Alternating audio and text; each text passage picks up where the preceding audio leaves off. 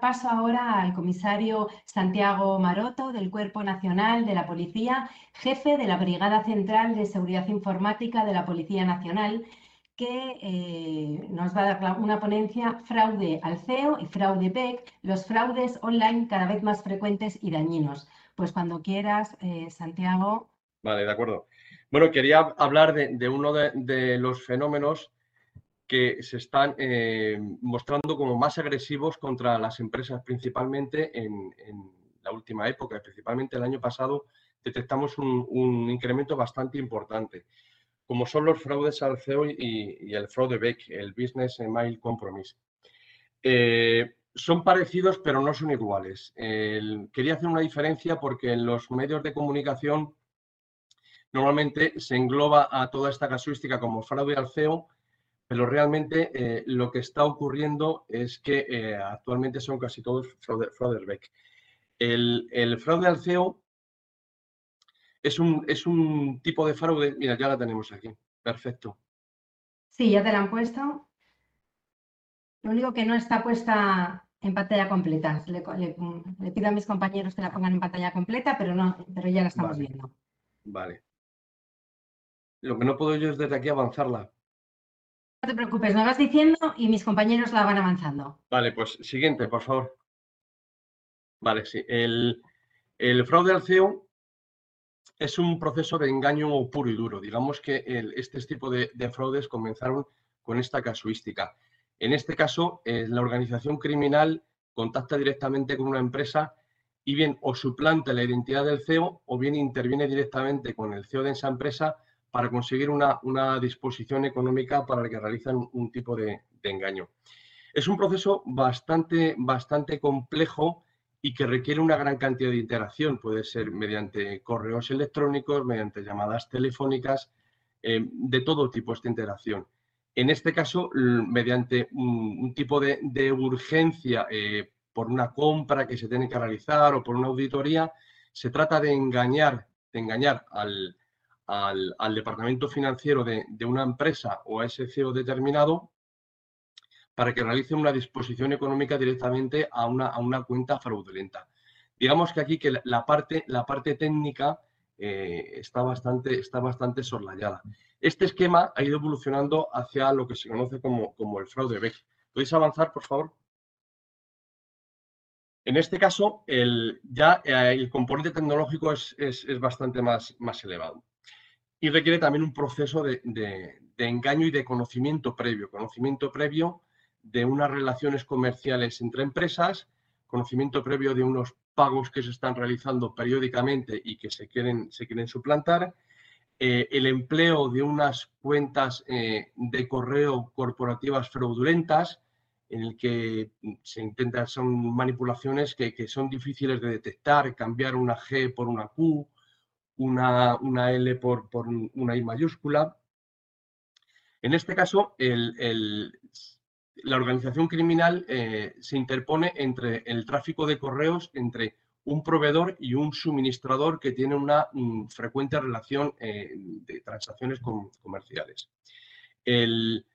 lo que hacen es eh, conocer que se va a realizar un pago, normalmente es un pago periódico, y en un momento determinado eh, se establecen entre, entre un, fluido normal de comunicaciones eh, em, electrónicas, bien puede ser un nuevo correo o ponerse al, a hilo de, otros, de otros correos, que se puede conseguir bueno, mediante una intrusión informática o de una manera mucho más sencilla, a través de, hilos de correo que están a disposición de, porque se han infiltrado debido a un ataque informático en una determinada compañía.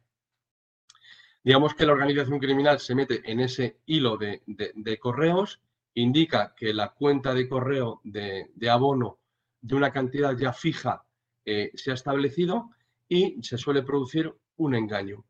Eh, realmente los casos que llevan a buen término son bastante menos de, las tentativas, porque muchas veces los propios mecanismos de control de las empresas detectan en estos casos que, en algunas ocasiones son, son bastante burdos. Eh, cuando se produce realmente este fraude, a veces eh, se ve que es tan burdo el, tipo de engaño que han realizado porque se puede pensar que hay un tipo de, de o, una persona dentro de, la empresa que ha podido facilitar algún tipo de, información. Hay que tener cuidado con, estos casos porque, porque a veces las suplantaciones son, son completamente burdas y, causa, causa perplejidad ver cómo empresas superpotentes eh, están cayendo en, este tipo de, engaños. Pero bueno, vamos un poquito más a, lo que es la, evolución de, la amenaza. ¿Podéis pasar, por favor? Esto lo ha comentado eh, antes eh, Juan. Es el, proviene esta información del informe de cibercriminalidad que realiza anualmente en la Secretaría de Estado de Seguridad con los datos de, ciberdelitos que proporcionan mm, todos los cuerpos policiales españoles. Eh, en nuestro país, la casuística eh, nos dice que, el, fraude informático está aumentando un 25% de manera anual, así como el resto de, ciberdelitos más o menos se mantienen estables a, lo largo de los años. Cierto es que en los últimos cuatro años ha habido un incremento de un 100%, es decir, a un ritmo de un 25% anual. Eh, supone ahora el, cibercrimen prácticamente un 10% de los delitos totales. Y los fraudes informáticos, los fraudes en la red, suponen más o menos el 90% de, esos ciberdelitos.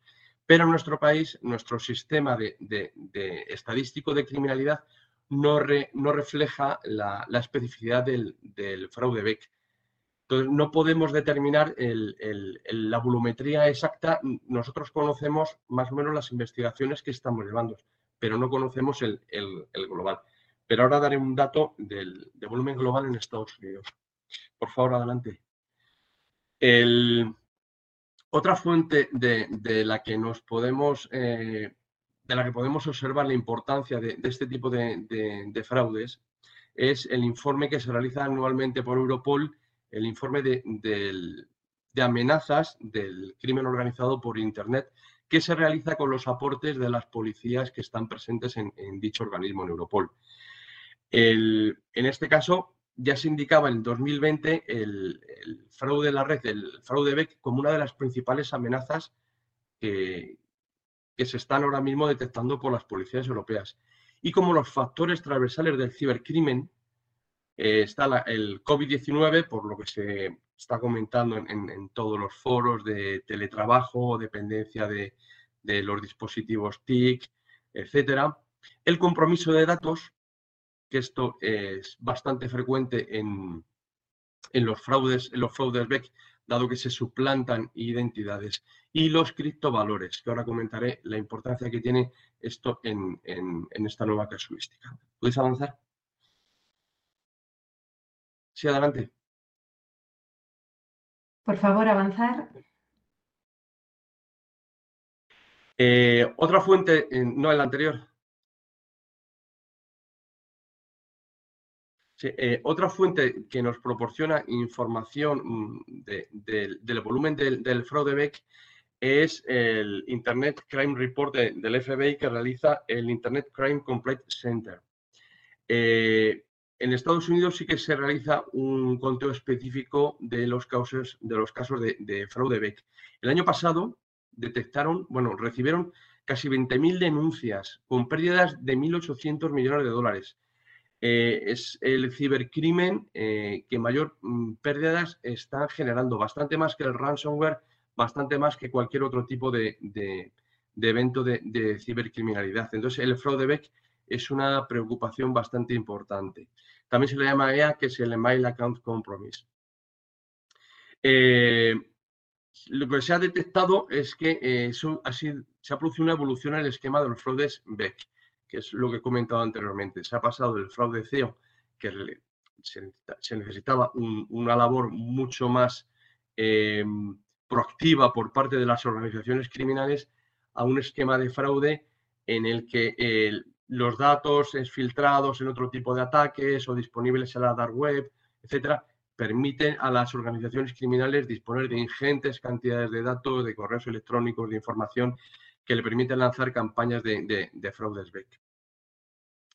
Y el 2020 han detectado el, que, las denuncias relacionadas con el uso de robo de identidad y de fondos convertidos en criptomonedas ha, aumentado bastante. Esto es, tras un primer paso a una cuenta corriente, rápidamente la organización criminal, en vez de ir mm, dando pasos entre otras eh, cuentas bancarias o directamente ser recogida por lo que se conocen como mulas, pues rápidamente se convierte en criptovalores por la dificultad eh, que lleva asociado su, seguimiento. Estos son los datos que, que tenemos. Es decir, los fraudes en Internet aumentan un 25% anual. El fraude BEC está aumentando de una manera muy importante y estamos detectando casos que están suponiendo auténticos quebraderos de cabeza para empresas que las llevan a una situación económica bastante, bastante complicada. ¿Podéis avanzar? ¿Qué podemos, ¿Cuál es la respuesta? ¿Cómo se puede articular una respuesta? Bueno, el ciclo completo de la ciberseguridad eh, contempla cuatro acciones, que son prevenir, proteger, responder y perseguir. Y perseguir. Eh, la respuesta al, fraude BEC pues es una respuesta combinada entre empresas particulares, posibles víctimas, y las fuerzas de seguridad. En las esferas de prevenir y proteger hay dos factores fundamentales. Eh, lo primero es la concienciación, la concienciación de las empresas de que pueden ser víctimas de estos delitos. Eh, se realizan campañas nacionales frecuentemente, tanto policía como guardia civil a través de redes sociales o de medios de comunicación están continuamente realizando avisos a la ciudadanía y a empresas de que tengan cuidado con este tipo de, fraudes. También Europol eh, e Interpol realizan campañas ad hoc eh, relativas a este tipo de fraudes y a otro tipo de fraudes en la red, pero muy focalizadas en el fraude BEC. Eh, realizan trípticos, comunicaciones, realizan vídeos, pues para que todo el mundo tenga eh, conciencia de, la magnitud del problema y qué se puede hacer para, evitarlo. Y por parte de las empresas o particulares que pueden ser víctimas de este tipo de fraude, es fundamental establecer mecanismos de control, entre los departamentos, de supervisión continuamente de, las comunicaciones del departamento financiero con, los proveedores, de doble verificación, es decir, si un proveedor eh, especifica que eh, su cuenta de correo para el siguiente pago ha cambiado, eh, no dar por hecho que esto sea realizado, sino realizar una verificación por otro medio con esa compañía, con, una, con un contacto frecuente o a través de otra dirección de correo o directamente por, por teléfono. Es decir, ante comportamientos anómalos, comportamientos que están variando una relación comercial normal entre empresas, estar siempre alerta y tomar eh, los mecanismos de, control y supervisión adecuados. En el caso de que eh, tanto la prevención y la protección haya funcionado, es decir, hemos sido víctimas de, de un fraude BEC, eh, lo primero que hay que hacer es responder. Eh, ¿Qué tiene que hacer una empresa que ha sido víctima de, un fraude BEC? Pues la, rapidez de actuación es fundamental. Aquí el fundamental para poder, para poder eh, parar esa transacción fraudulenta y que la organización criminal no disponga de esa cantidad defraudada, la rapidez es fundamental. Por lo tanto, es importantísimo gestionar la anulación de esa transferencia y solicitar la retrocesión de fondos con nuestra entidad bancaria. A su vez, eh, conociendo, porque conocemos, porque hemos sido víctimas de ese fraude, la cuenta corriente fraudulenta a la que hemos realizado esos fondos, hay que interponer denuncia en el país de destino, usando formularios. En la mayoría de, de los países, sus fuerzas de seguridad tienen páginas web en las que se puede realizar una comunicación online en la que se puede dar estos primeros datos para que le coste a ese país de destino para que tome las medidas adecuadas. Y fundamental, eh, eh, interponer denuncia eh, ante el cuerpo policial correspondiente con los datos clave, con los datos claves del tipo de fraude que, hemos tenido. Es decir, relato pormenorizado de los hechos, con las cuentas de correo que están involucradas, eh, con los originales de esos correos, determinar, eh, especificar cuentas bancarias de origen y destino, especificar claramente la cantidad defraudada, la fecha de la transferencia, aportar correos, aportar mensajes, aportar comunicaciones. Es decir, todo esto se puede realizar en paralelo, pero es importante, la rapidez es fundamental para conseguir parar la que es lo más importante por lo, pronto, que es parar esa transacción. Y por otro lado, la arte de, perseguir, que es lo que completa el, ciclo de la, ciberseguridad. Y esto es función de las fuerzas del cuerpo de seguridad. Eh, las vías de investigación pues, se centran en los datos relacionados con las conexiones telemáticas, principalmente eh, las direcciones de correos electrónicos involucrados, las IP de conexión, los números de teléfono y con el seguimiento de los datos defraudados, de, de los fondos defraudados, es decir, cuenta corriente de, destino, entidad bancaria, país, titularidad. Huelga decir que, mm, trabajar en esta línea es muy, muy complicado. Eh, eh, todos sabemos que ahora mismo el uso de redes privadas virtuales, el nateo de las comunicaciones por, el tema de, IP4, el uso de, proveedores de, servicio que son poco colaboradores con las fuerzas policiales, el, reglamento de protección de datos, el, problema jurisdiccional, ya estamos en, esto es un delito internacional, transnacional, que hay que recurrir a, mecanismos de, cooperación internacional. Es muy complejo eh, seguir por esta línea. Eh, por favor, adelante. Eh, entonces, lo fundamental es tratar de impedir de que los fondos lleguen a, la organización cibercriminal. Por lo tanto, quiero recalcar que el tiempo de reacción es el factor clave. Hay que evitar que en la cuenta de destino que ha recibido en la cantidad defraudada empiece a moverse a otras entidades, se empiece a transferirse a criptovalores o sea eh, directamente eh, extraída de, esas cantidades bancarias. Por lo tanto, todo el que me escuche, todas las empresas, el tiempo, en cuanto sean conscientes de que son víctimas de un fraude BED, el tiempo de reacción es un factor clave. Por favor, adelante. Y eh, quería terminar haciendo referencia a, los datos, a los resultados que obtuvimos en, el año pasado desde la Unidad Central de Ciberdelincuencia respecto a la recuperación de fondos en esquemas de, fraude BEC. En total conseguimos eh, recuperar fondos por 1.500.000 euros de dos operaciones fraudulentas con destino España y destino Hong Kong y de eh, seis operaciones eh, con, destino, perdón, con origen Hong Kong, Italia, Singapur, Serbia, República Checa y destino España.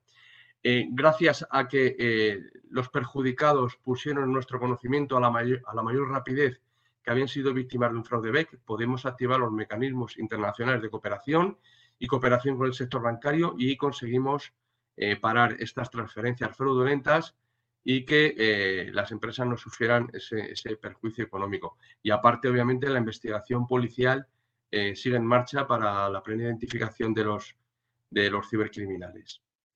Y por favor, la última, simplemente es dar las gracias a los organizadores por, contar con, nosotros y buenas tardes. Muchas gracias, Santiago. Como siempre, eh, interesantísimas todas vuestras ponencias.